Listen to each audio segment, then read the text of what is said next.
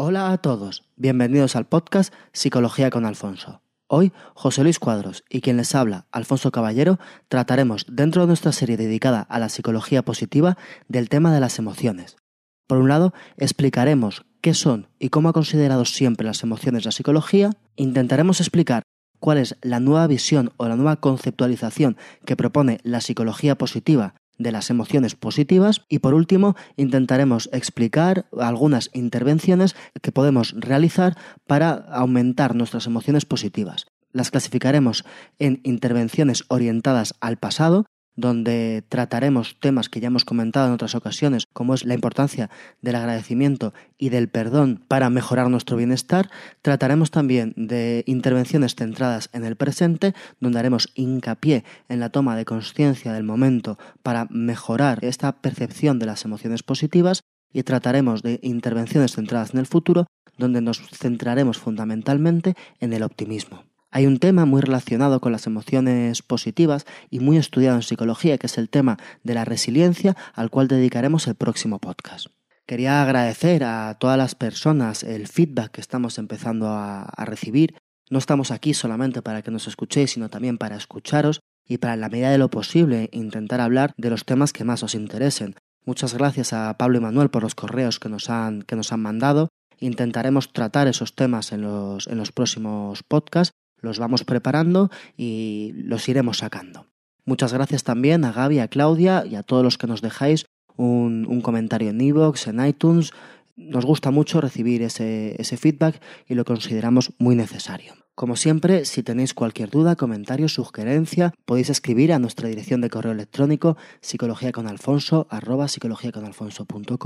dejar un comentario en nuestra página web, en iVoox, en iTunes Además de esto, próximamente se celebrarán las octavas jornadas de, podcasting del 4 al 6 de octubre en Madrid y estaremos allí pues para aprender lo que podamos y compartir con los demás podcasters pues nuestra experiencia. Por supuesto, si cualquiera quiere pasarse por allí y comentarnos cualquier cosa, proponernos temas o simplemente charlar un rato, estaremos encantados. Sin más, os dejo con el podcast, espero que os guste.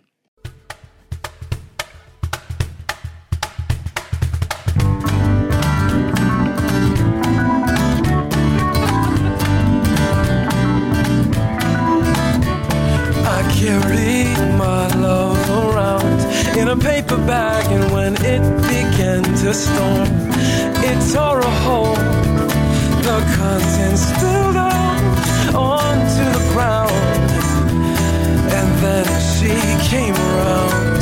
Whoa,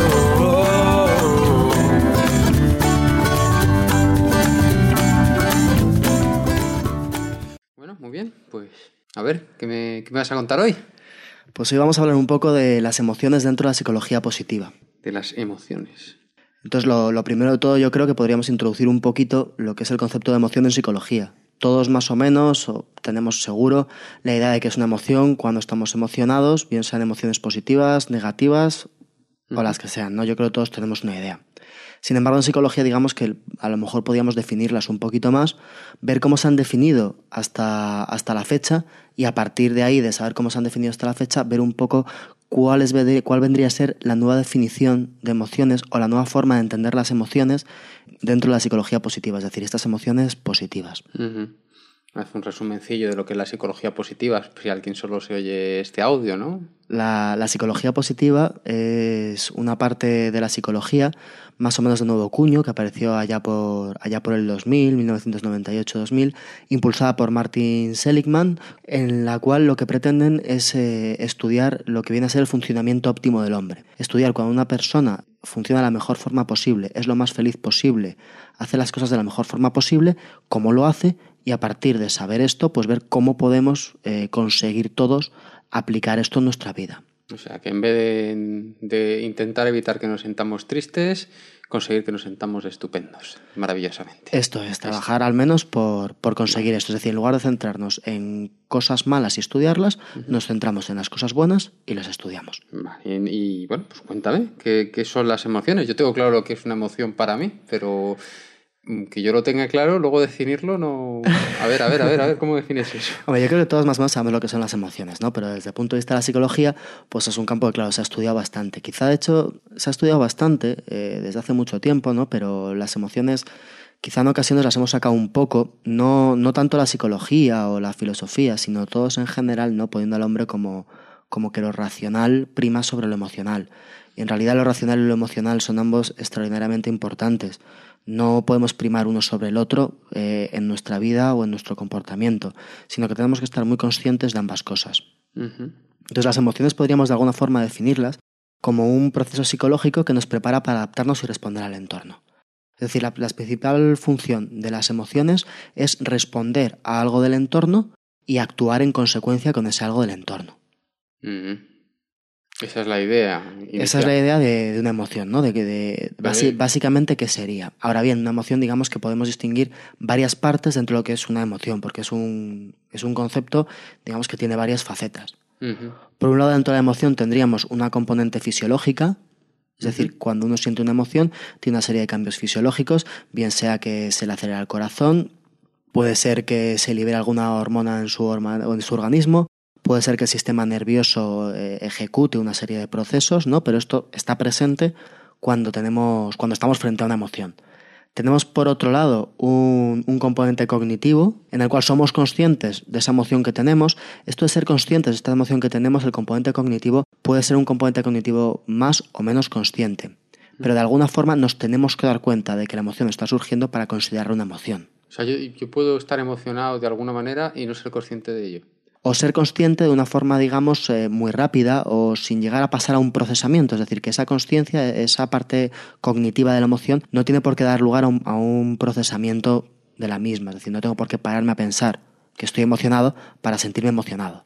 Ah. Sin embargo, tengo que tener de alguna forma esa cognición, esa conciencia, ¿no? en un sentido un poquito más amplio que pensamiento. Aparte que en esto tenéis aquí, bueno, que luego tengo que hacer otra pregunta, pero aquí veo que por fin tenéis algo que es fácil de detectar, de medir, ¿no?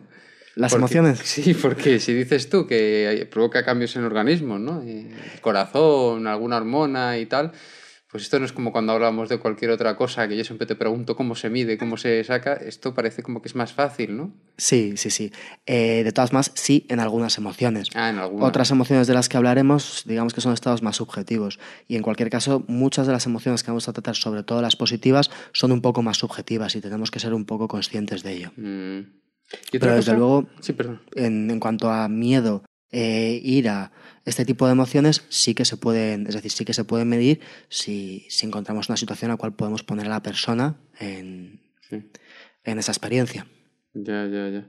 Pero una cosa que me ha sorprendido es que, claro, tú dices que la emoción, que las emociones nos preparan para la situación en la que, en la que nos encontramos, en la que, en la que estamos pero nos preparan bien, te quiero decir, porque es que tú puedes estar haciendo una cosa, eh, emocionarte y justo porque te emocionas, eh, fracasar estrepitosamente, yo que sé, un videojuego o, cualquier tipo de, actividad, ¿no? Dices, es que te sale bien, te emocionas o, te, o te, entristeces eh, por algo y afecta tu forma de... Claro, esta es la tercera parte de las emociones, ¿vale? Que las emociones te predisponen para que afrontes una acción, afrontes un acontecimiento, un acontecimiento que te llega, te prepara para la acción.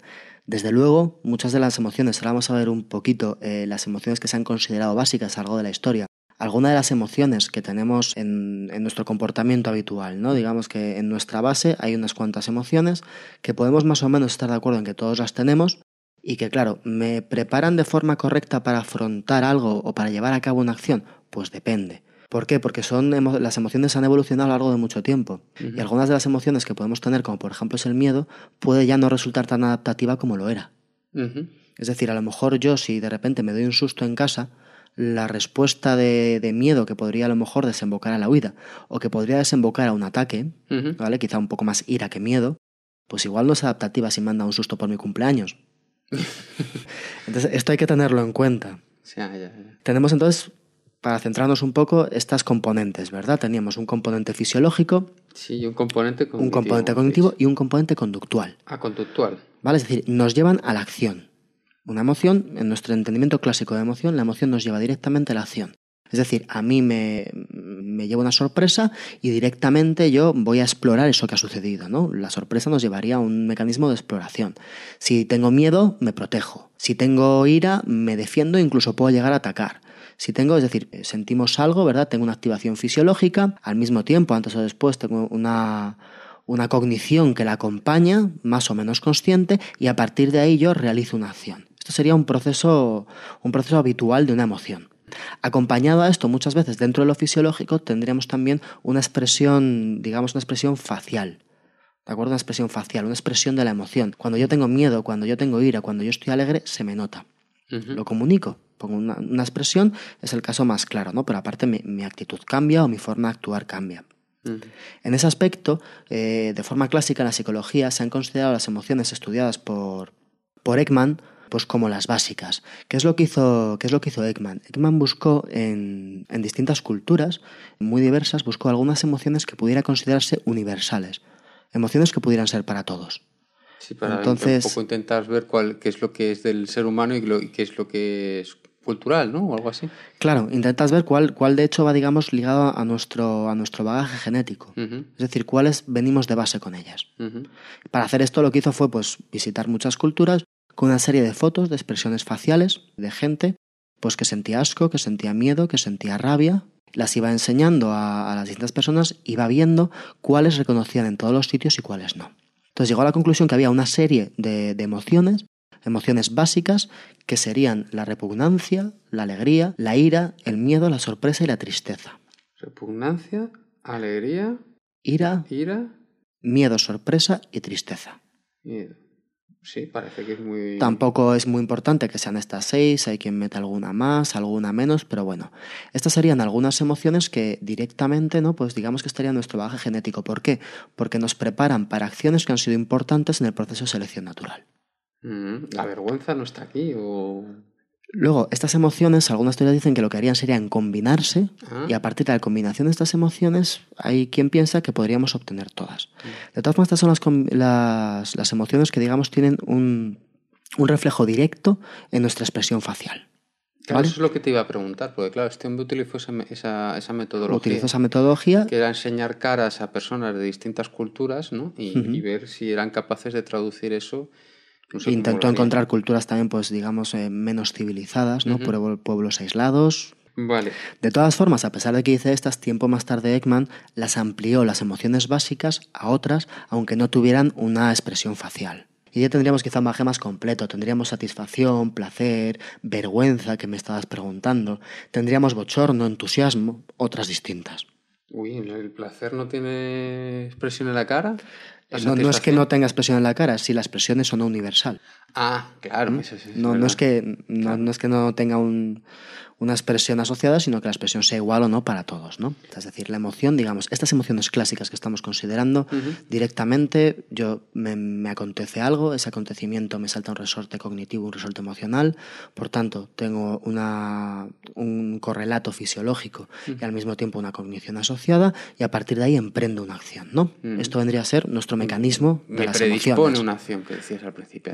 Me, predispone y además me, lleva ¿no? a esa tendencia a ejecutarla. que puede ser o no adecuada. Puede ser o no, puede ser o no adecuada. Puedo perder toda la partida de Tetris. Eh. Claro, algún día hablaremos un poquito de la inteligencia emocional y veremos que, claro, la inteligencia emocional también tiene mucho a veces de control emocional, de ver cuándo mi reacción emocional es adecuada o no para la circunstancia en la que estoy porque en ocasiones mi, mi bagaje hereditario, mi bagaje, eh, el histórico del hombre, te lleva a actuar de forma inapropiada en una circunstancia, como decíamos antes, agredir a quienes me dan una fiesta de cumpleaños. no, no queremos esto. Aunque esto es un caso muy claro, pues a lo mejor hay algunos casos donde no lo vemos tan claro o no somos tan capaces de controlar esa emoción. O sea que la, inteligencia emocional, la que supongo que me hablarás algún día, tiene mucho que ver con ser consciente de tus emociones y saber cómo controlarlas y saber cómo utilizarlas para para tu beneficio en todo, supongo, ¿no? Claro. Me interesa mucho la inteligencia emocional porque tú sabes que yo soy muy pragmático y esto de, pues de tener datos, datos, datos está muy bien, pero a mí me interesa esto cómo me sirve a mí para, para el día. Pues hablaremos, hablaremos largo y tendido de la inteligencia emocional, seguro. Sí, bueno, Seguro, seguro. Bueno, pues cuenta, cuéntame más cosas, cuéntame más cosas. Bueno, esto de las emociones, pues aparte de todo esto que hemos hablado, además, ¿no? Que es un motivo más para hablar de las emociones, ¿no? Ya de, por sí que son importantes en todo momento para nuestra vida, para nuestra capacidad de procesar la información del entorno, para nuestra capacidad de tomar decisiones y decisiones adecuadas. Además de eso, también afectan en nuestra salud. Tienen este componente que, que no podemos olvidar, vamos, que tenemos que tener. Ya has dicho, ya su vida, ya su capacidad de procesar información. Pues si te afecta eso, te afecta todo. Nos, ¿no? afecta, nos afecta todo. Vale. Entonces hemos visto un poco ¿no? cuáles son las emociones y cómo hemos estudiado todo esto desde la psicología pues, más clásica, ¿no? cómo se han estudiado siempre las emociones. Ujú. Ahora, ¿qué, ¿qué queremos decir cuando hablamos de emociones positivas? Pues cuando hablamos de emociones positivas, digamos que por un lado podríamos nombrar unas cuantas, no podemos decir pues la esperanza, la felicidad, el placer, la euforia, la alegría, todas estas cosas que se pueden ocurrir, ¿vale? Como pues cosas que pues sí, yo me emociono de esta forma y además me gusta cuando me emociono de esta forma, ¿no? Pues serían serían emociones positivas. El problema que tenemos cuando tratamos de las emociones positivas es que muchas veces nos resultan más difíciles de acotar o de decir exactamente cuáles son. Es decir, son más difusas, eh, quizás son menos numerosas, ¿no? si nos ponemos a ver listados, porque todas parece que tienen unos componentes más semejantes. Entonces, esto es un primer problema que tenemos. Pero bueno, asumiendo un poco que vamos a hablar de esto, de alegría, felicidad, placer, de valores, de este tipo de cosas, aunque no lo tengamos muy fijado, vamos a ver por qué se han estudiado más las emociones negativas muchas veces que las positivas. Supongo que por lo que nos contaste cuando hablaste un poco de la psicología positiva, ¿no? Por, por un lado, por esto, porque hay un montón de, es decir, de, vamos a decir, síndromes, eh, problemas, enfermedades, si lo queremos considerar así, que vienen derivados de sufrir emociones negativas Claro. y entonces pues hay que estudiarlo y hay que intentar librarnos de esto. ¿no? Eso es a lo, a lo que se dedicaba la psicología antes, antes del 2000 y luego No, del- no solo a lo que se dedicaba, ¿no? Siempre se ha dedicado a las dos cosas, pero digamos que no lo había sistematizado, no había, no había hecho este intento de sistematizarlo. Vale. Y por otro lado, claro, sin embargo, las positivas, pues muy pocas cosas o muy pocos problemas nos dan la- las emociones positivas. Las manías, un exceso de, de euforia incontrolado, que llamamos manía en, en psicología, sería un, un ejemplo. Una manía es un exceso de euforia incontrolado. Una situación de excesiva energía, de, excesivo, de excesiva alegría, eh, de, de desbordamiento de, de esa emoción, de ese sentimiento, es un estado de manía. Si yo tengo manía a alguien o manía... No, es- son, son manías distintas, ¿no? Esto es como llamamos manía en, en psicología. Como llamáis manía en psicología, Claro, no es la forma... que sería una componente, digamos, de un trastorno bipolar. Tendríamos manía por un lado, depresión por otro, y esta alteración entre la manía, ese estado expansivo absoluto, y la, la depresión, ¿no? ese estado de recogimiento, pues sería un trastorno bipolar. Dentro de esto, pues estaría eso, la manía, que es una exacerbación sin control de ese sentimiento positivo. O sea, que una, una manía es, en cierto aspecto, lo contrario de una, de una depresión. No sé si me estoy yendo un poco del no, tema. no exactamente, pero en cierta forma sí. Eso sería, forma. eso sería la, la manía en- en psicología clínica. Y bueno, aparte de esta, que puede ser, ¿no? Un- pues una de las emociones positivas, su, su parte negativa, su parte, su parte de síndrome, ¿no? Pues otra cosa podría ser las adicciones. Quieras que no, en las adicciones hay un sentimiento de placer que te adicciona, ¿no? Te, te hace quedarte enganchado a una sustancia o a una, o a una actividad, a lo que sea, ¿no? Pero poco más. Entonces, claro, esto hace que hayamos puesto mucha más atención seguramente a las emociones negativas que a las positivas. Este es un motivo. Hay otro motivo que también quizás sea una hipótesis, pero es bastante razonable. Si tú fallas a la hora de detectar o a la hora de asumir una emoción negativa, pues ahora ya no, pero antes te morías. Si yo no soy capaz de detectar el peligro, pues a lo mejor viene el animal y me come. O sea, que me estás diciendo que efectivamente antes del 2000 se había tratado todo este tema, estas emociones positivas, porque de hecho por exceso o por... O, sí, por exceso pueden producir una serie de cosas negativas, de síndromes, como has puesto el ejemplo de la manía con, con la euforia. Por esto es porque nos han tratado y por el hecho de que Pero esa- esas son emociones positivas, que te había entendido si eran negativas. O sea, Sí. la, la manía es una, eh, la manía viene de un exceso de, la- de una emoción positiva emotividad como positiva. es la euforia. Exacto. Vale, vale, vale. Mm. Y claro, es lo que dices tú, es que las, las negativas, pues claro, si, Están en un si no de sientes trastornos, miedo si cuando no te es- llega el león, pues verás tú lo que te va a pasar. Claro, en, en ese aspecto me refiero más que cuando se han estudiado, ¿m? por un lado, se han estudiado más las negativas porque están asociadas a muchos más trastornos que las positivas, y por otro lado, además, digamos que tenemos más y más estudiadas de las negativas porque llaman más la atención y desde un punto de vista evolutivo, digamos que podemos considerarlas más importantes, están siempre más presentes, están más acotadas porque nos han salvado la vida. Sí, no, sí, claro. Si tú ves una persona en una esquina que está feliz, pues está feliz. Y si está con ira, pues se entera está el vecino de, de, arriba, de la izquierda, de la derecha. Claro, y, eso también hace que las distingamos mejor, que las acotemos mejor y por tanto también que las estudiemos más. Vale. Pues cuéntame, cuéntame, cuéntame más cosas. Pues cuando hablamos de las emociones positivas, ¿no? Tenemos también que ver una, una diferencia. Cuando hablamos de las emociones positivas, de, de la forma en que lo hace la psicología positiva, digamos que cambia un poquito el concepto de emoción, o las vamos a estudiar desde un prisma algo distinto. Cuando hemos hablado de las emociones en general, como se han estudiado siempre, hemos dicho que son emociones que nos predisponen a la acción. Tengo una emoción, a partir de ahí tengo una reacción y esa reacción me lleva a una acción. ¿Qué es lo que sucede? Que con las emociones positivas, ¿no? Con alegría, felicidad, con placer, con euforia, pues muchas veces no. Yo estoy muy alegre, pero estoy sentado muy alegre, muy, feliz y riéndome un montón pero no me levanto a, hacer algo porque estoy alegre, ¿no? ¿no? No tengo por qué. Entonces resulta que, claro, funciona de una forma un poquito distinta. Es por esto también que en ocasiones se había apartado de estudiarlo como emociones, porque les faltaba esta parte, digamos, de motivacional, de, llevarnos a la acción directamente. ¿Qué es lo que sucede? Que se empieza a pensar que igual las emociones positivas sí nos llevan a la acción, pero nos llevan a la acción de una forma un poquito más indirecta. ¿Vale? En vez de coger y decir, vaya, tengo alegría, corre, voy a hacer algo, Resulta que si yo tengo alegría, pues de repente eh, mis procesos creativos son un poquito mejores. Mi capacidad de probar nuevas cosas o de hacer nuevas cosas es un poquito superior. Mi idea, mi, intención o mi disposición para afrontar un nuevo reto es un poco mejor porque estoy alegre. De tal forma que indirectamente y quizá a un poquito más largo plazo, esa emoción positiva me va a llevar en efecto a realizar más acciones o acciones diferentes porque me voy a ver más capaz. Porque me voy a ver, más... capaz, porque voy a estar más implicado se me van en a eso que hago. cosas nuevas, me... claro. Exacto. Entonces, de esta forma, digamos que aunque no las podamos considerar como emociones desde esa forma clásica que directamente nos llevan a la acción, sí podemos pensar que indirectamente nos van a llevar a la acción.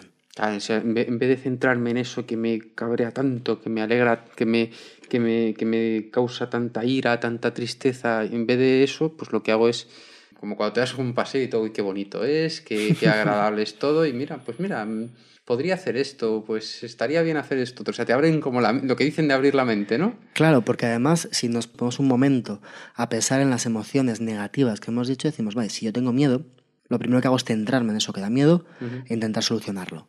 Digamos que lo que yo veo, lo que yo pienso, lo que yo razono, lo que yo siento, se cierra a eso que me está dando miedo. Mi cabeza se cierra sobre ello y pierdo perspectiva.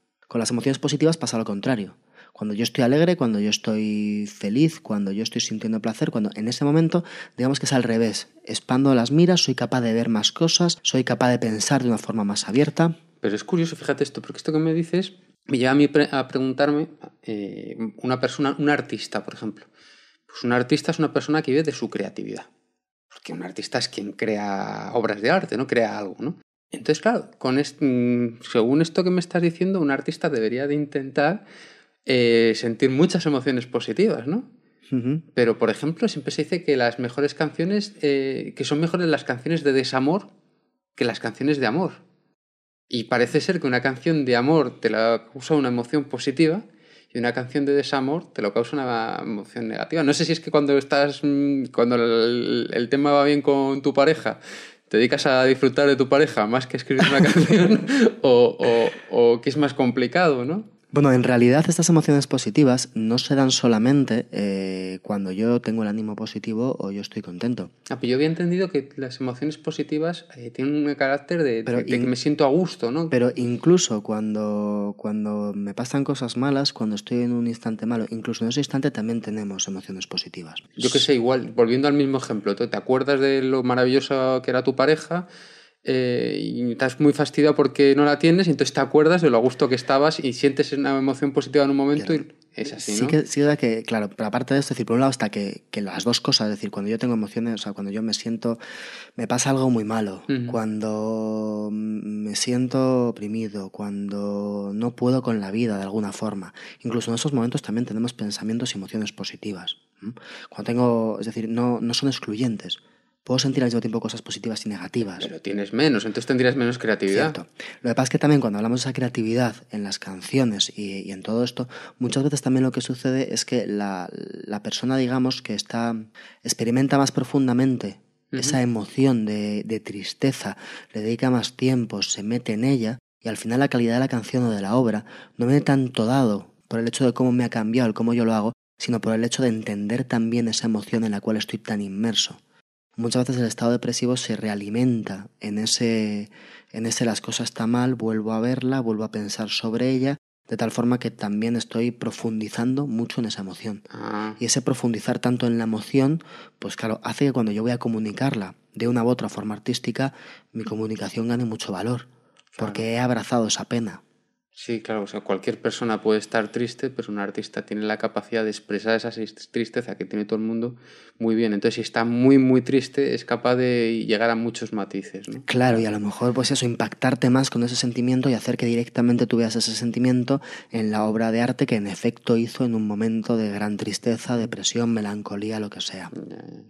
Que me, voy aquí yo por las ramas con, con la tristeza y Bueno, no, no, yo quiero, yo quiero, a mí me gusta la psicología positiva, le veo, le veo utilidad, le veo- claro, claro, cosas que, que sirvan, que funcionen. Bueno, pues a ver, eh, bueno, nos estás contando las emociones estas positivas que yo he apuntado que son más difíciles de acotar, que son más difusas, que son menos numerosas y que nos llevan a la acción de otra manera, nos llevan a- de una, de una acción de forma más indirecta, nos abren la mente, nos aumenta la creatividad, hacen que pensemos en, de forma distinta, o sea, que como que nos desarrollan nuestra manera de, de Nos, pensar. nos da una tendencia, o sea, nos, nos, nos van acercando a cambiar nuestra acción, a cambiar nuestro pensamiento, a ampliarlo, a expandirlo. ¿m? Ujú.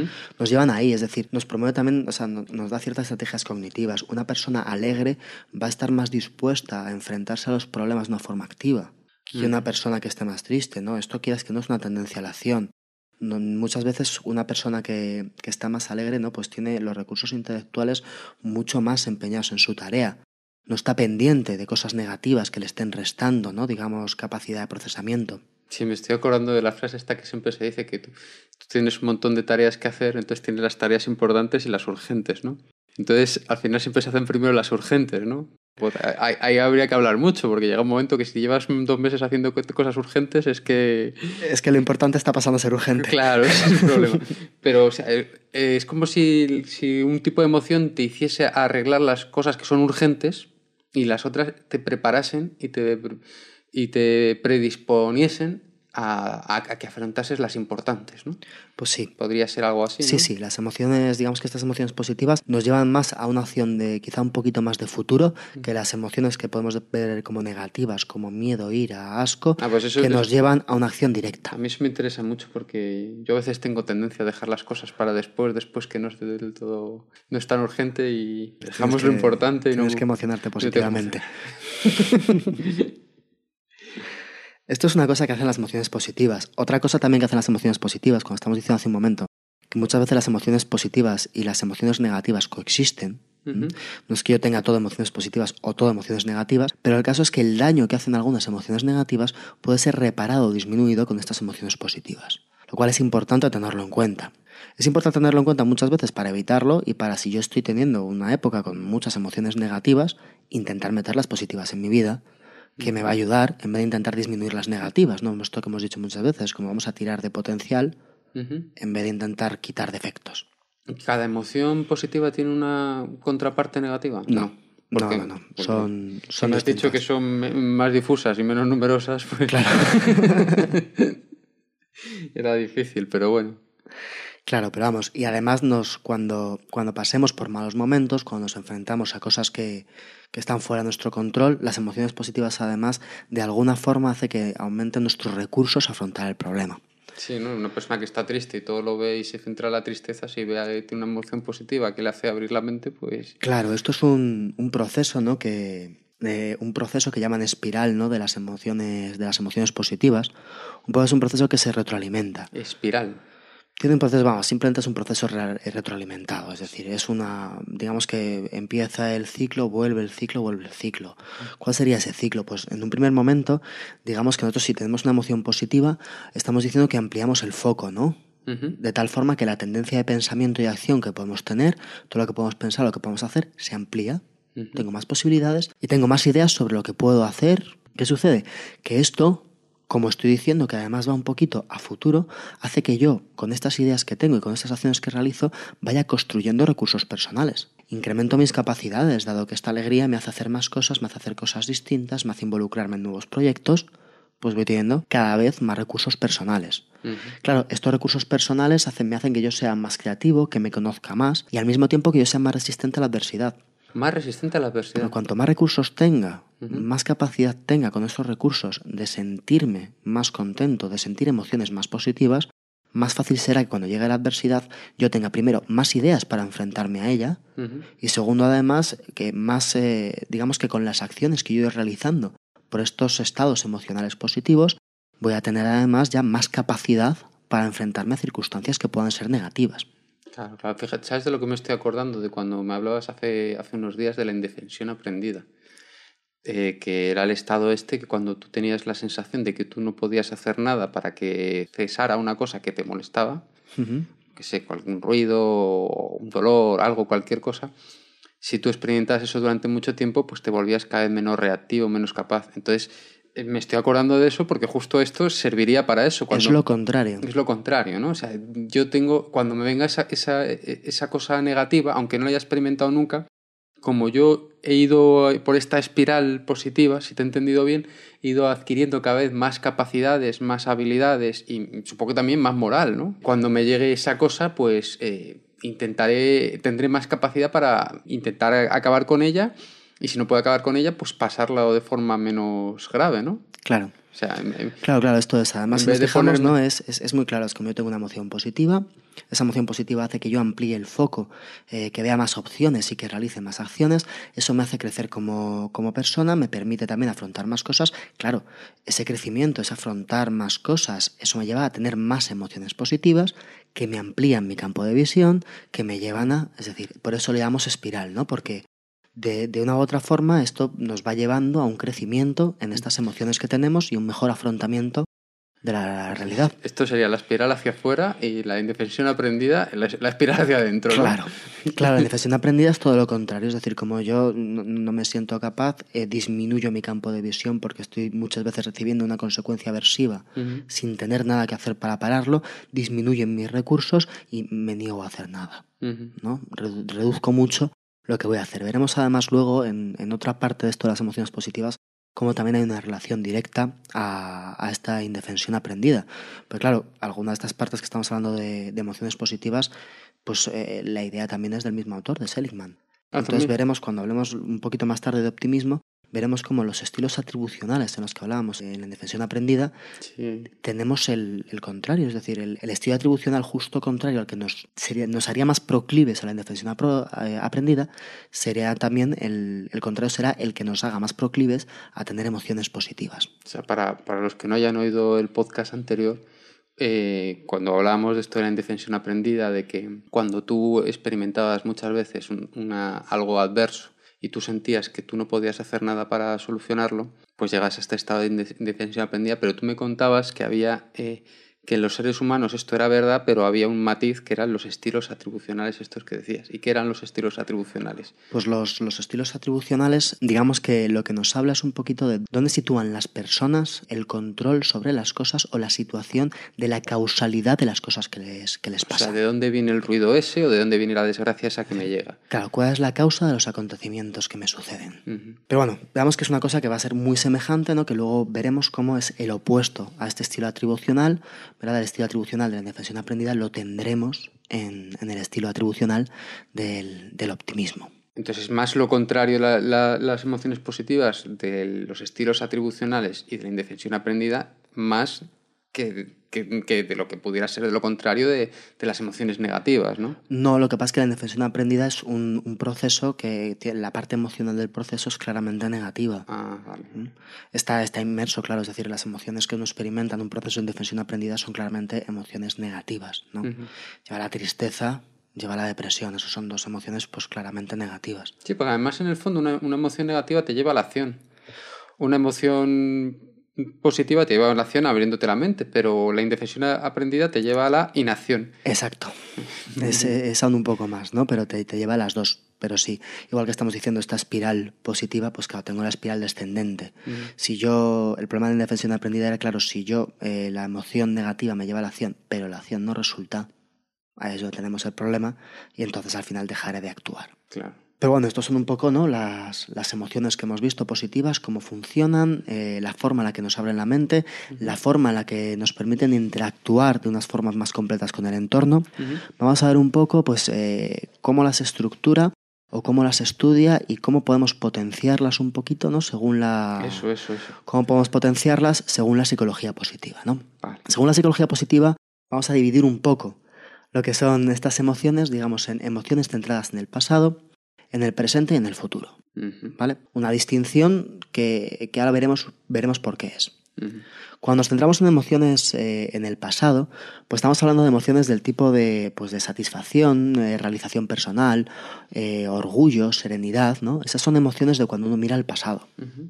Emociones que en general tenemos que tener en cuenta que están, digamos, filtradas, bueno, no es que estén filtradas, sino que son en general, tienen que ver con los pensamientos y las interpretaciones que ya hemos hecho de los hechos del pasado. Cuando hablamos de emociones eh, en un instante determinado, está claro que es algo que me, me, pasa de repente, yo tengo una acción, a partir de esa acción tengo una reacción o no. Si hablamos de emociones positivas en el presente, pues yo de repente me emociono y estoy muy alegre, ¿no?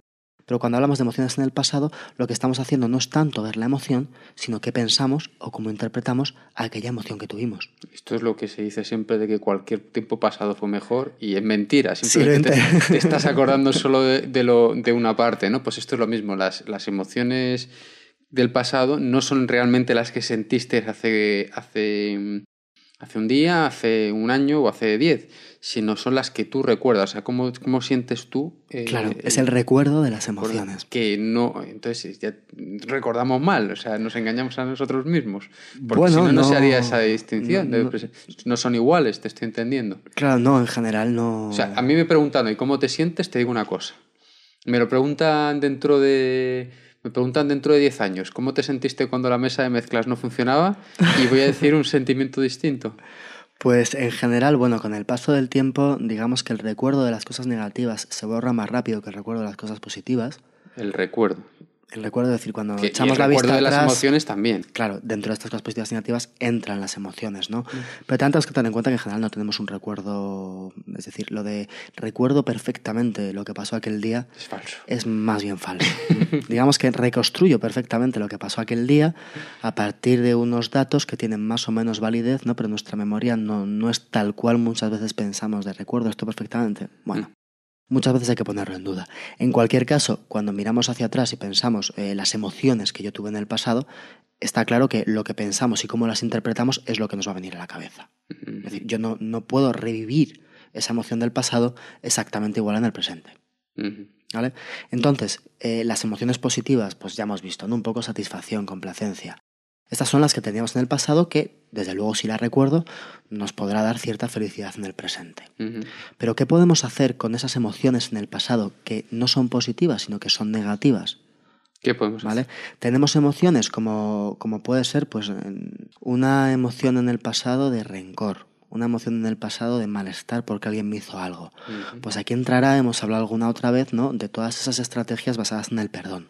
En el perdón perdonar aquellas cosas que nos agraviaron, a todas aquellas personas que nos agraviaron en el pasado, nos va a ayudar a que cuando echemos la vista atrás, digamos que hayamos transformado ese dolor asociado al recuerdo en una experiencia más grata.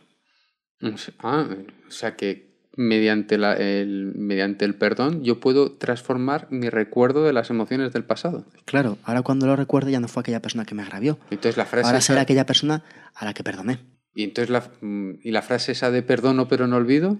Una cosa es perdonar y otra cosa es que me tenga por qué olvidar lo que has hecho. Una cosa es que yo te perdone, perdono lo que has hecho. Otra cosa será que yo quiera seguir teniendo una relación contigo. Uh -huh. Una cosa será que yo perdone el daño que me has causado y otra cosa será que yo no vaya a juicio para que me pagues ese daño que me has causado. Uh -huh. ¿Vale? Lo cual no significa que te guarde rencor, significa que creo que es justo. Uh -huh. Son cosas diferentes. El perdón nos referimos más bien a, a, a la emoción a la emoción asociada a aquel agravio que sufrimos. Si es que tú sabes que yo soy un poco... Tengo una cruzada en contra del buenismo, de que todo es bueno y tal y cual. No y tiene que ver, perdonar... No es buenismo. Una cosa es perdonar, yo perdono, pero no me olvida, no me olvido y no me la vas a volver a hacer. Cierto.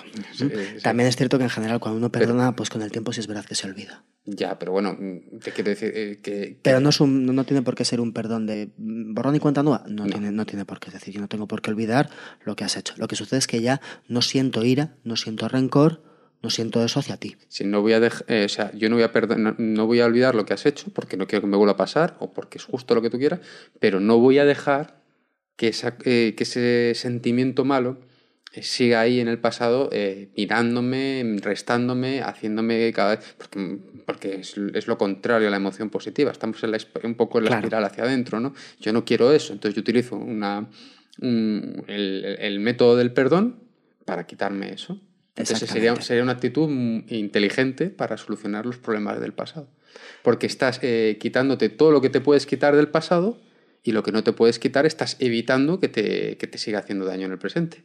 Esto es, sería un poco. ¿m? Tampoco de quitarte o no quitarte, ¿no? Pero sí, un poco reestructurar. Yo ¿no? es que soy muy que práctico. A mí la psicología tiene, tiene que ser muy práctica, si no... Pues esto, esto, esto sería, ¿vale? Esa sería una parte, ¿no? De qué podemos hacer con esas emociones negativas del pasado, Vale. perdón. Hay estrategias, pues como escribir una carta de perdón a alguien o simplemente perdonar a alguien. ¿Y esa carta le Esa tiene que carta de perdón no tiene por qué llegar, Ah. ¿vale?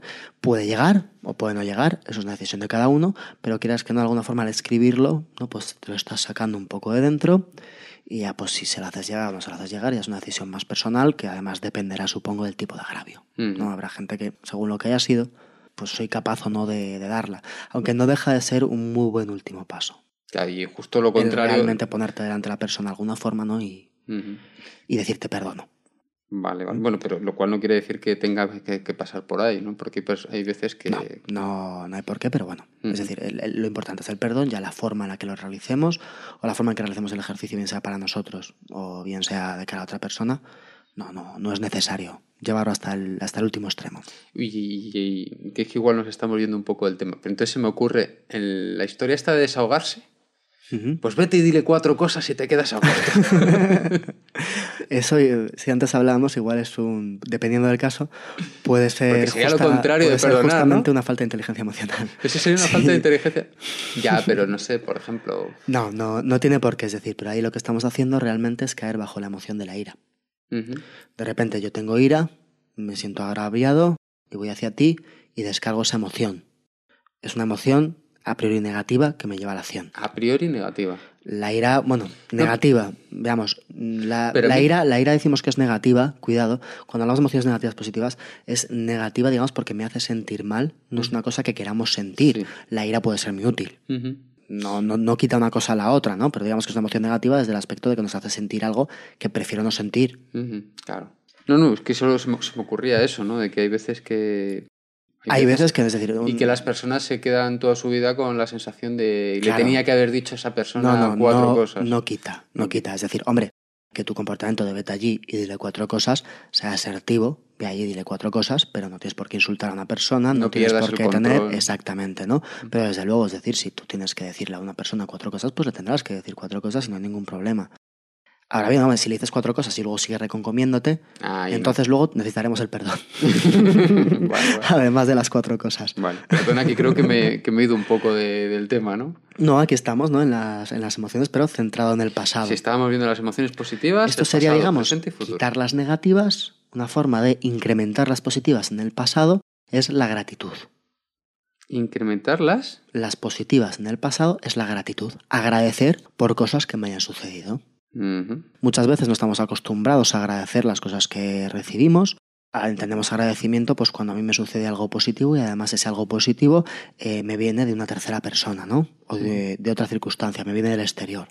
Pues agradecer esto hace que mm, yo esté mejor, esté más alegre, esté más feliz, me dé cuenta de que me suceden cosas positivas. Me estoy dando cuenta de una cosa curiosa de esto. Me parece muy interesante esto de las emociones en el pasado. Quizá nos mm, es liarse un poco. Y es que, eh, o sea, a priori tú podías pensar que esto es un poco autoengañarse. Porque alguien podía sacar la lectura de decir, no, aquí tú estás dándome una herramienta para quitar de mí unas emociones negativas y poner unas emociones positivas. Pero si lo piensas bien, no es una herramienta para quitar y poner, sino es una herramienta para darte cuenta de las cosas positivas y dejar, porque las cosas positivas hemos dicho que nos van a llevar a cosas positivas y, quitarte las cosas negativas. Entonces no es engañarse, es, es con la perspectiva del tiempo poder hacer una lectura del pasado que es igual de real o más que la lectura que tenías si simplemente pensase lo malo o que la que tenías en el, en, el, en el momento. Claro, de hecho no hemos, hemos aclarado, bueno, he intentado aclarar que cuando hablamos de perdón no es no hacer nada. Es decir, te perdono, pero si, si no puedo tener la misma relación que tenía contigo, no la tendré. Ah, pero te perdono, pero sí, entonces tenemos que seguir. Es decir, no me estoy engañando. Simplemente lo que hago es perdonar eso. Y cuando hablamos de gratitud, no es. Es decir, gratitud es gratitud cuando tengo que tener esa gratitud. Cuando me sucede algo que considero positivo y viene, digamos, de fuera de una tercera persona, de una circunstancia, sentir gratitud por eso. No es simplemente estar agradecido a todo constantemente. O sea, no significa engañarnos, significa ser un poquito más consciente de lo que las realmente cosas positivas que me suceden, exactamente.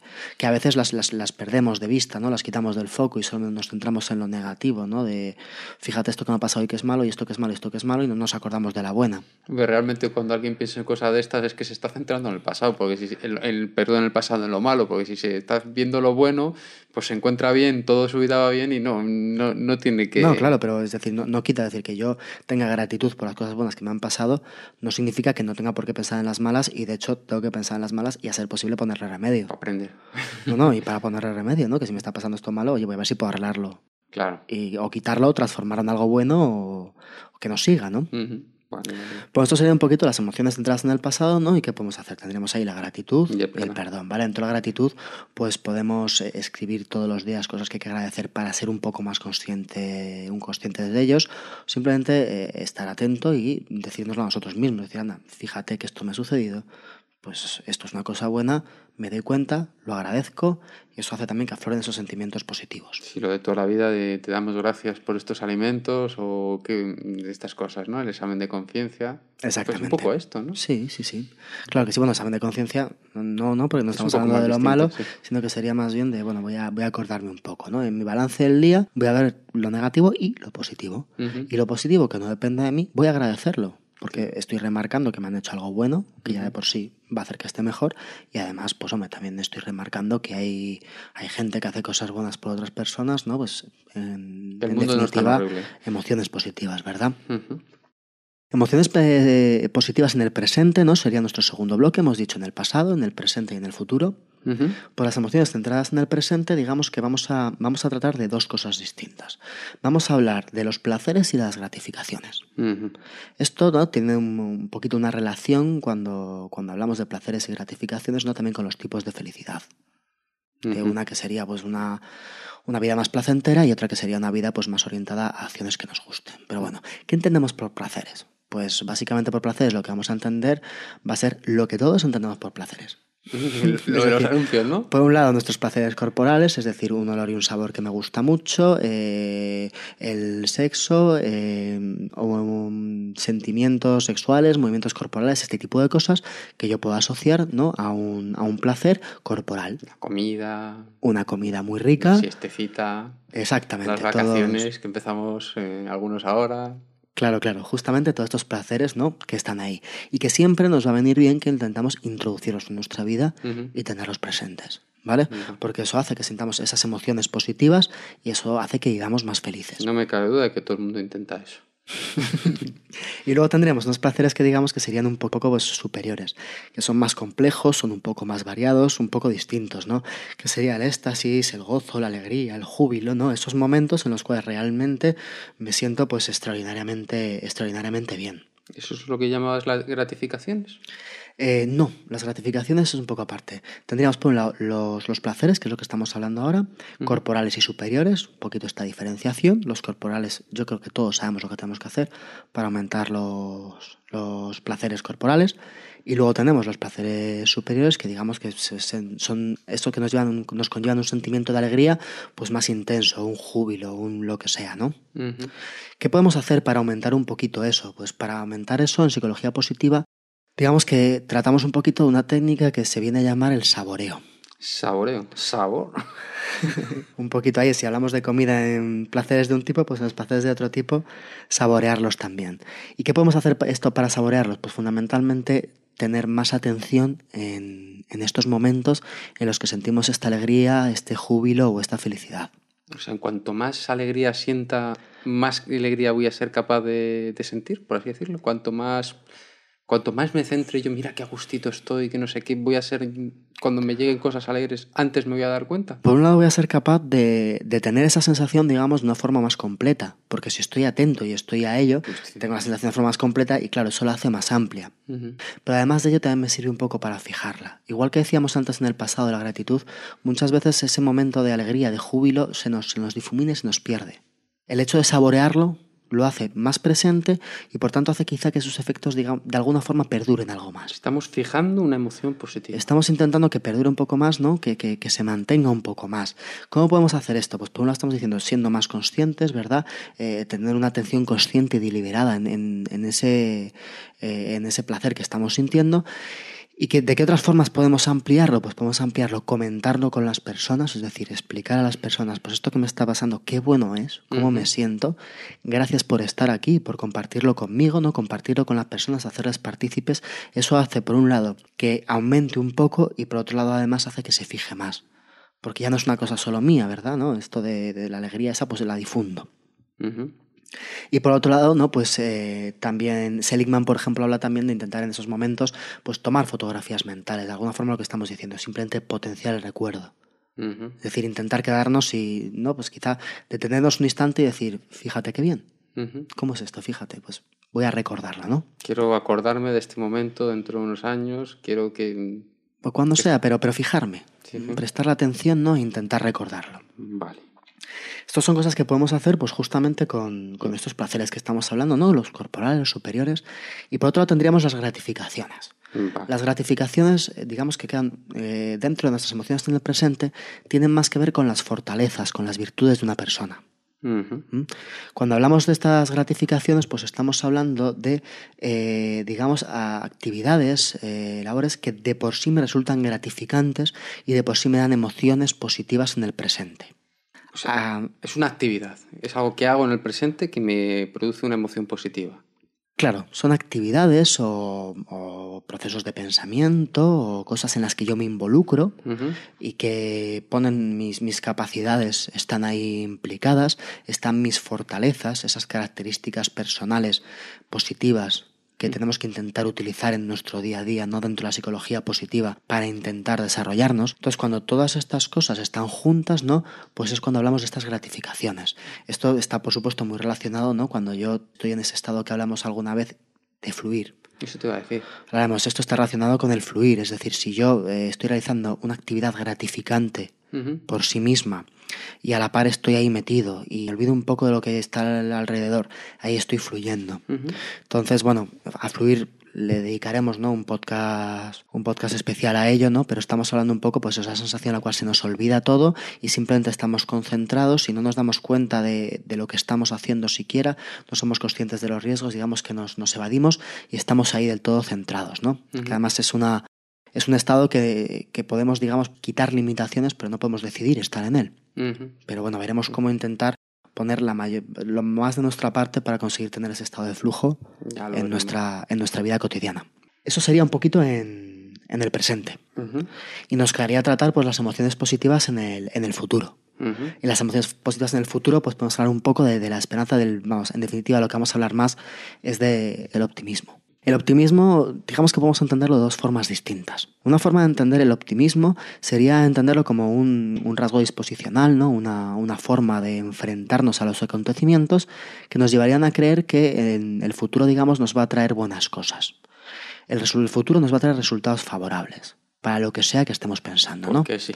Esto sería, no, no, porque sí, luego que esto sería una forma de ver el, el, optimismo. Yo soy optimista si pienso que estos podcasts van a salir adelante. Soy optimista. Pienso que el futuro me va a traer un resultado favorable a lo que estoy haciendo. Que a la gente le va a gustar. Que a la gente le va a gustar, ¿no? Pues mm. esto sería, que estoy realizando un buen trabajo. Esto es simplemente, yo a futuro pienso que voy a tener un resultado positivo. -huh. Esa es una forma de entender el optimismo. Seligman, de todas formas, no solamente trata esta forma, sino que trata una forma que es la que está muy relacionada con lo que hablábamos antes de la indefensión aprendida. Digamos que, por un lado, está este optimismo a futuro, de yo pienso que en el futuro me van a suceder cosas buenas, dentro de lo que esté tratando, ¿eh? que yo puedo ser optimista en una cosa y no en otra, dentro de esto. Y luego otra forma de ver el optimismo sería un optimismo dependiente de cómo las personas atribuyen las causas de las cosas. Lo que hablábamos antes de esa atribución de causalidad. ¿no? Que las personas cuando se, se enfrentan a un problema, cuando les sucede algo o cuando les ha sucedido algo, digamos que de alguna forma estamos acostumbrados a hacer una atribución de causalidad. Esta atribución de causalidad, digamos que la vamos a separar en tres dimensiones posibles. Yo puedo atribuir lo que me pasa a una causa interna o externa, es decir, lo que me pasa depende de mí ¿O no? o me viene dado de fuera. Lo que me pasa o lo que me va a pasar. Lo que me pasa, lo que me pasó, lo que me va a pasar, ¿no? Hablamos un poco en, en las- en- en todo el tiempo. Otra sería, bueno, esto que me pasa, ¿me pasa solo en una parte de las cosas o me pasa en todas? Es decir, ¿es algo global o es algo específico? Y luego otra tercera parte de cómo atribuimos las cosas sería, ¿y esto es estable o inestable? ¿Esto va a mantenerse así o esto puede cambiar? Entonces, estas tres atribuciones, ¿verdad? Que tendríamos estable, inestable, interno, externo, global, específico. Estas tres atribuciones eh, nos dan una imagen de cómo las personas pensamos que nos pasan las cosas. Sí, parece. Y claro. tendríamos dos extremos. Tendríamos un extremo que sería, primero, para cosas malas. Una persona que, digamos, sea pesimista, las cosas malas las va a explicar desde una perspectiva interna, ¿Culpa mía? es culpa mía, es decir, esto es desde luego por una cosa que yo he hecho, estable, no la puedo cambiar, ¿Siempre va a pasarme? y global. Cualquier cosa semejante a esto que haga, lo voy a volver a hacer así. Eso sería una atribución muy pesimista, ¿verdad? Según este estilo atribucional, de una cosa mala que me ha sucedido. Una persona optimista ante el mismo hecho, digamos, estamos hablando de extremos, ¿eh? Una persona optimista ante el mismo hecho haría una atribución externa, bueno, no he podido hacer nada más, una atribución eh, inestable, esto se puede cambiar, y una atribución específica. Ha sido solo esta vez, bueno, ha sido solamente en esta cosa, ¿vale? Si hablamos en lugar de una cosa mala, una cosa buena, una persona, digamos, con este optimismo atribucional que estamos aquí pensando, sería, bueno, pues si me pasa una cosa buena, es por una causa interna, es por una causa estable y es por una causa global. Esto lo va a poder extender a otras cosas. Si estoy Vale. tocado yo por la mano de Dios y siempre me va a ir bien. bueno, en, bueno, en extremo me imagino que... Los dioses han no yo- de mí, van a eso no hacer que mi vida es- sea estupenda. Yo te diría que eso es más externo que interno. Bueno, también es verdad. En, en caso contrario, una persona pesimista frente a esta cosa positiva que le sucede, digamos que sería hacer una atribución externa, una atribución inestable, encima solo ha sido esta vez, y una atribución específica no y solamente para esta cosa. Entonces sería otra forma de ver este el, Entonces, el optimismo. Entonces, realmente aquí lo que estás entendiendo eh, el optimismo es como una actitud ante la ante a, a qué atribuimos lo que nos pasa, lo que nos va a pasar o lo que nos está pasando. Claro, tendríamos, vamos a jugar un poco con las dos ideas Entonces, de optimismo. Un optimismo de el futuro me va a traer cosas buenas, una idea un poco más fácil, y un optimismo de dependiendo de dónde esté el estilo atribucional de la persona. Pues entonces ya hemos, ya hemos visto, me estabas hablando un poco de estas emociones positivas que, que pueden ayudar a reparar el daño de las emociones negativas Ujú. y eh, me estabas hablando de estas emociones positivas en el pasado, en el presente y en el futuro. ¿no? En el pasado hemos visto cómo podíamos eh, minimizar las negativas mediante el perdón, cómo podíamos potenciar las positivas mediante la, la gratitud. En el presente hemos visto dos cosas. Hemos visto por un lado los placeres, eh, los corporales y los superiores, y luego la, la gratificación, ¿no? Y en cuanto a los placeres hemos dicho que la- ahí la, la herramienta es el saboreo. En Es cuanto a los placeres superiores, Eso, los placeres, sobre todo. vale. Bueno, tampoco está mal saborear los inferiores, ¿eh? Todo hay que saborear. Vale. Y luego, est- y luego estamos Los viendo corporales. el futuro. Eh, en el futuro estamos hablando del optimismo. Exacto. Tanto como un rasgo de yo creo que todo me va a ir bien, hay que tener una actitud positiva, como... Cuidado. La tendencia a creer que voy a obtener resultados favorables en el futuro, no que en el futuro todo me va a ir bien. Vale, eso es lo que te iba a decir, porque es que me... me no sonaba- llegamos al extremo. Cuando estamos hablando aquí del optimismo, en psicología positiva, digamos que, que en ocasiones, es decir, desde luego tiene eh, la idea base de, de esta psicología positiva, tiene mucha relación quizá con el pensamiento positivo, al menos a un nivel filosófico. Es decir, vamos a ver qué es lo positivo y vamos a potenciar lo positivo. ¿Vale? Bueno, quiere decir que neguemos que existen cosas negativas, pero yo me voy a centrar en- en potenciar lo positivo. Claro, vamos a intentar potenciar lo positivo, pero sin perder de vista que también hay cosas negativas. Vamos a hacerlo de un punto de vista que sea lo más replicable posible. Vamos a intentar ver si esto vale para todo o no. ¿vale? Por ejemplo, eh, Seligman hizo un estudio sobre el, el optimismo y cómo afectaba el optimismo en el éxito. ¿no? Una cosa muy común que resulta bastante interesante. Entonces él, eh, en un estudio hecho en Estados Unidos, vio que prácticamente todas las profesiones el optimismo eh, daba un mayor éxito. Ahora veremos un poquito por qué el optimismo puede ayudarnos a, a, estar mejor o a conseguir más un objetivo o lograr un propósito, ¿no? Pero vio que había una profesión en la que no. Había una profesión en la que ser optimista no resultaba nada positivo. ¿Ah, sí? Era bastante mejor ser pesimista. ¿Qué profesión crees tú que era esa? No sé. Abogado. Abogado. En Estados Unidos es un terreno muy competitivo en el cual las personas no tienen que estar pensando que les va a salir bien nada. Tienen que estar pensando que les puede salir mal, porque eso es lo que van a tener que defender en un juicio muchas veces. Ah, Entonces de repente nos encontramos que es como, bueno, pe- pero, pero optimismo para todo. Pues, pues a veces no. ¿Mm? O en ocasiones nos enfrentamos a circunstancias en las que un Un cierto, realista, un cierto ¿no? pesimismo, claro, esa es la clave, es decir, un, un optimismo que, que sea equilibrado, que no, que no sea, es decir, que el optimismo no consiste en repetirnos cosas positivas. ¿vale? Es decir, el optimismo consiste en ver las cosas de la forma más real posible y además ver cómo en efecto las cosas nos pueden salir bien en el futuro. Claro, el problema de eso es que te, como que te pones expectativas muy altas, ¿no? Yo, yo hay una frase que he oído alguna vez y es que la satisfacción es lo que obtienes menos lo que esperas. Ujú. Entonces, si esperas mucho, Eso, es muy difícil tener mucha eso satisfacción. ahora mismo hablamos de eso, eso se llama pesimismo defensivo. A pesimismo defensivo. O sea, Pesimismo- de, de esta gente que va a los exámenes, no, no me sé nada, lo, lo llevo fatal y todo eso, y es para quitarse presión, ¿no? Para... Pesimismo defensivo lo que hace exactamente es eso. Es decir, yo lo que hago es rebajar mis expectativas de éxito sobre una tarea, aunque haya tenido éxito anteriormente en esa tarea, porque por las circunstancias que sea me siento amenazado, creo que podría no llegar a realizarlas, ¿no? Y minimizando eso, yo lo que hago es protegerme frente a un fracaso o protegerme frente a acciones adversas. De todas formas, hemos dicho, el, el optimismo es una, vamos, está orientado a tener, ¿no? A, a pensar que nos salen bien las cosas. Esto, desde luego, va a influir en que yo tenga emociones más positivas. Pero bueno, ¿en, en qué influye el optimismo en, en que estemos mejor? ¿En qué influye? ¿no? Que, es, que es lo primero que tenemos que ver.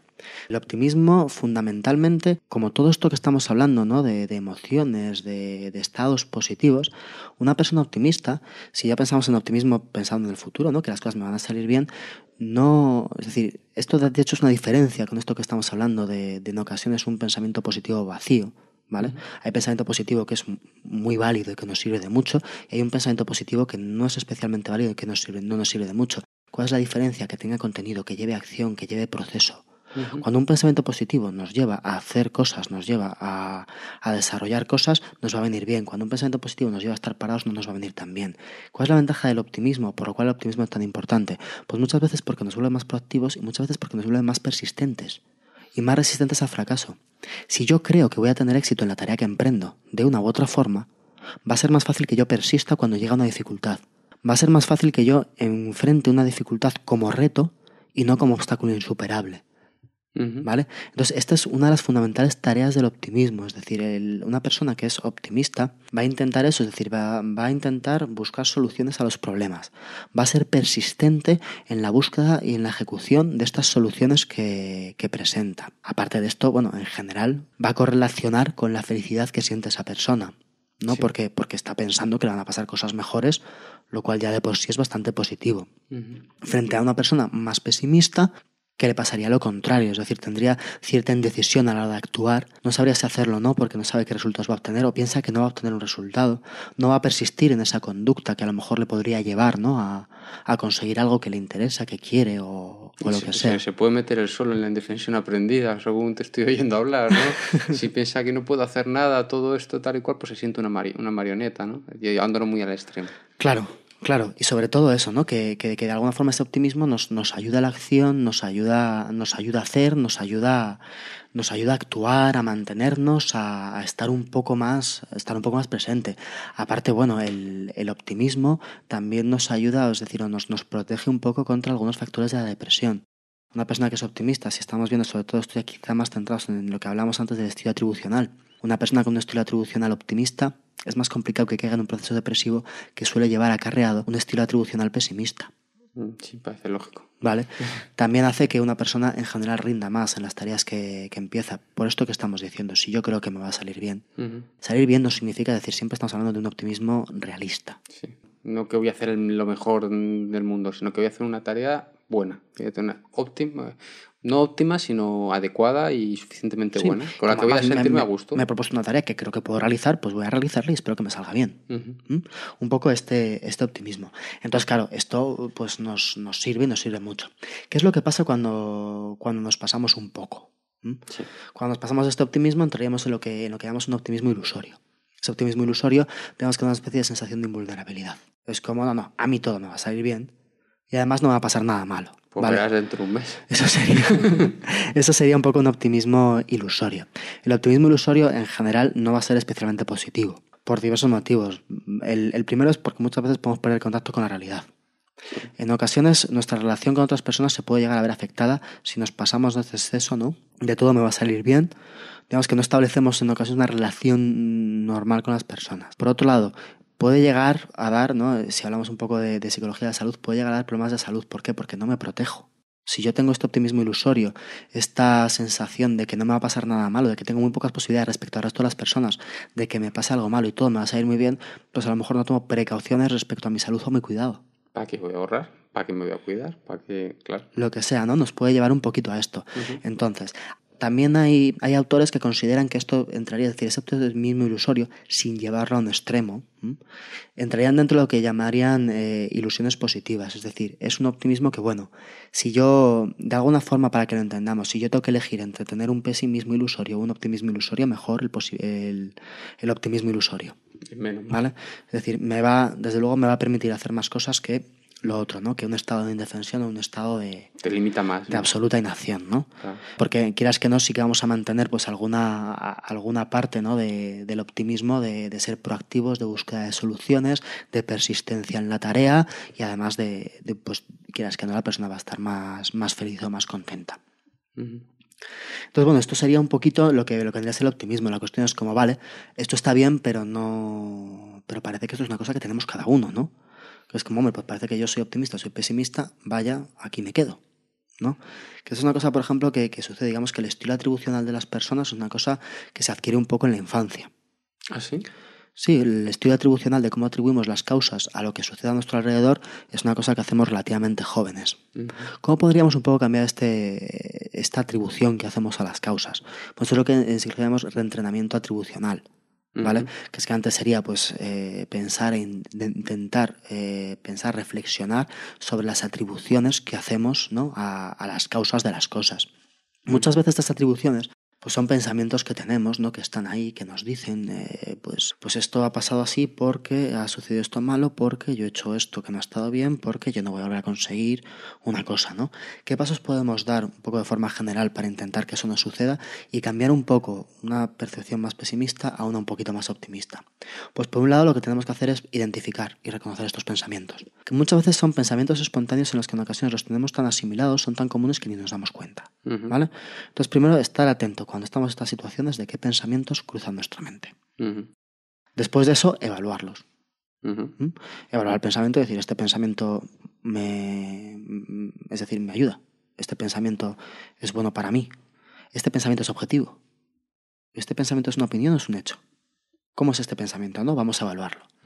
Después de evaluarlo, si vemos que es un pensamiento que no parece especialmente válido, que normalmente ni nos hemos parado a pensarlo, pero ahora que nos hemos pensado y lo hemos evaluado, vemos que no es válido, ver alternativas. Pues si este pensamiento no parece especialmente válido, vamos a ver alternativas, ¿no? Digamos que yo estoy trabajando y pienso que es que mi trabajo no vale nada y que cada día lo hago peor. De repente te paras y dices, a ver, ¿qué estoy diciendo? Eh, ¿Realmente no vale nada? Pues, ah, pues no, estoy trabajando y bueno, mira, he hecho esto hoy, ¿no? Y esto ha salido. Igual te estás pasando con este pensamiento. Hay gente que depende de esto. Igual hoy estás un poco cansado y estás trabajando un poco peor que otro día. Ujú. O igual simplemente tu estado de ánimo no es bueno y por eso estás teniendo este pensamiento, ¿no? Pues lo evaluamos y proponemos alternativas a ese pensamiento, ¿no? Para no tenernos que centrar en él. Y después de esto, pues bueno, eh, eh, intentamos quitarle hierro a esta situación y decir, vaya, pues no, este pensamiento que he tenido, por un lado hay alternativas y por otro lado, pues no es tan grave. De esta forma un poco conseguimos reducir ese pensamiento restando la importancia, lo cual hace que no lo realimentemos y además estamos buscando alternativas a ese pensamiento Si Estamos enriqueciendo ese pensamiento con otras cosas que, sabe, que nos hemos dado cuenta que también están ahí. No que, nos estamos que engañando. también están ahí y que en muchas ocasiones, es decir, es que el primer pensamiento que he tenido no corresponde con la realidad. Claro. De hecho, una de las técnicas que nos, dé- que nos da Seligman para enfrentarnos a estos pensamientos, ¿no? porque cuando estamos, tenemos pensamiento y yo propongo alternativas, ¿vale? Muchas ocasiones lo que sucede es que ese primer pensamiento que era erróneo, aunque nos sale instantáneamente, nos sale muchas veces automático, cuando hacemos atribuciones, digamos, negativas, nos sale automáticamente muchas veces ese pensamiento. Entonces, claro, aunque yo me pare, lo piense y proponga alternativas, como que a veces no es tan fácil quitar ese pensamiento de mi cabeza. Los que nos proponen Seligman para quitarlos, como vale, vale, en lugar de pensar que, en lugar de sentarte tú y decir, oye, ¿por qué pienso esto? Voy a pensar cosas alternativas a este pensamiento, coge ese pensamiento y pónselo a una tercera persona. Es decir, imagina que una tercera persona te lo está diciendo a ti. Esto mm. mismo que estamos hablando antes de, vaya, este trabajo me está saliendo mal, ¿no? Esto no funciona.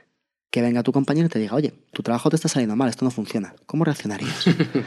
y en general, ¿cómo reaccionarías? Defendiendo tu trabajo. Y buscando argumentos para defender tu trabajo. Y ahí ya nos encontrarías. Y ahí encontrarías esos argumentos para defender tu trabajo. Entonces, en el momento en el que ese pensamiento, ¿no? que te puede llevar un poquito a ese pesimismo, te está saltando, no está de más eh, disputarlo, así esta técnica, ¿no? Disputing, disputarlo, disputarlo e intentar que eso nos sirva para modificar un poco ese pensamiento. O sea, que el disputing, esto de verlo en tercera persona, eh, este entrenamiento atribucional, ¿el disputing es al, optimismo? Bueno, no, es, el entrenamiento atribucional no es, es intentar buscar otras atribuciones a las cosas que nos suceden dentro de una medida razonable, ¿no? Buscar otras causas. El disputo es una técnica para estos pensamientos que muchas veces son automáticos, que de repente llegan allí o que nos están recorcomiendo, pues intentar plantear una alternativa, intentar pelearlo, ¿vale? En la medida de lo posible. Esto no quita, si yo de repente eh, llevo tres horas trabajando y resulta que lo que he hecho es un horror y me da un resultado que no vale, pues no vale. ¿Mm? Que tampoco... Es que probablemente cuando hagas el disputing ese te des cuenta de que realmente normalmente haces un trabajo muy bueno, pero es que llevas 12 horas. y, es jueves y ya llevas tus 40 horas de la semana hechas y dices, pues no, lo que tengo que hacer es tener otra actitud. Claro, claro, claro. y además de esta forma conseguimos un poco que, nos surja, ¿no? Pues. En cualquier caso, que nos quede un poquito claro, ¿no? Está lo que estamos diciendo, siempre un poquito de equilibrio entre el pensamiento positivo y el negativo, porque en ocasiones el negativo también es muy bueno y muy adaptativo, ¿vale? Si nos ponemos aquí en el caso del trabajo, el que yo tenga un optimismo y pensar que mi trabajo me va a salir muy bien, si mi empresa está haciendo un ERE, eh, también tener el negativo y a lo mejor estate preparado y vete pensando que quizá tengas que buscar otro. No quitemos el uno con el otro, es decir, no tapemos uno el otro. Pero no obstante, es decir, estas ventajas del optimismo yo creo que son claras y las formas de promocionarlo pues están ahí. O sea que tenemos el disputing, tenemos el saboreo, tenemos la gratitud, tenemos perdonar. Estás dando muchas, muchas herramientas aquí para, para, mejorar, para mejorar esto. ¿Y qué, más? ¿Qué más me cuentas? Hasta aquí yo creo. Sigue. Yo creo Que ha sido largo, me parece, hoy, ¿no? Yo diría que sí. Bueno, espero que la gente no se haya aburrido mucho. espero que lo soporten. Venga.